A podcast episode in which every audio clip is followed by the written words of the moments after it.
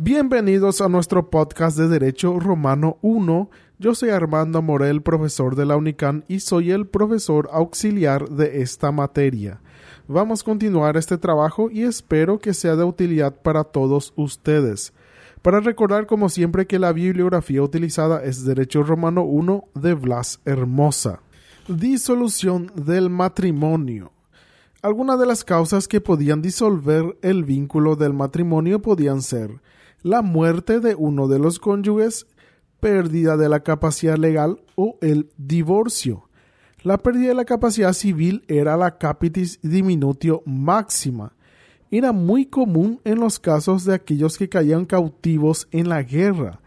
Pero si éste lograba evadir al enemigo y escapaba, se le devolvía todos sus derechos con efectos retroactivos, como si nunca hubiese desaparecido. El matrimonio no era un derecho, sino una relación jurídica de mero hecho que dura mientras duran las condiciones de, de su existencia. En la capitis diminutio media no se extinguía el matrimonio. El divorcio. Para los romanos la existencia del matrimonio estaba condicionado a la subsistencia del elemento subjetivo del affectio maritatis, de modo que si éste faltaba, quedaba disuelto el matrimonio. Este era un procedimiento simple que no requería formalidades especiales.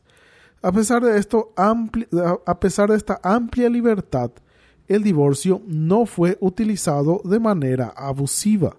Con la llegada del cristianismo, el divorcio se vio limitado Justiniano intentó prohibir, pero por las fuertes reacciones populares tuvo que mantenerlo. Las segundas nupcias eran en principio mal vistas en Roma, pero con Augusto y su lex Julia Papia Popae obligó a toda persona no casada a casarse. Así los divorciados tenían que volver a contraer matrimonio, esto se debió a su política de aumento de población. El concubinato. La existencia del matrimonio no fue obstáculo para el uso de uniones irregulares. Estos podían ser el concubinato, el stuprum y el matrimonio de derecho de gentes o cine connubio.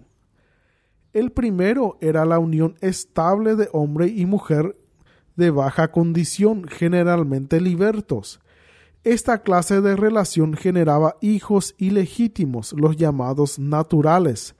Ellos no formaban parte de la familia y eran considerados sui juris. Las demás uniones irregulares, otra unión ya citada era el stuprum, que era la relación sexual con mujer honesta de condición social honrada. Esta clase de práctica, al contrario del concubinato, era castigada. Otra forma era el contubernium, unión entre esclavos y persona libre con esclavo que no producía consecuencia jurídica. Por último, el matrimonio de derecho de gentes o sine conubio era un tipo de unión irregular practicado entre peregrinos y no ciudadanos.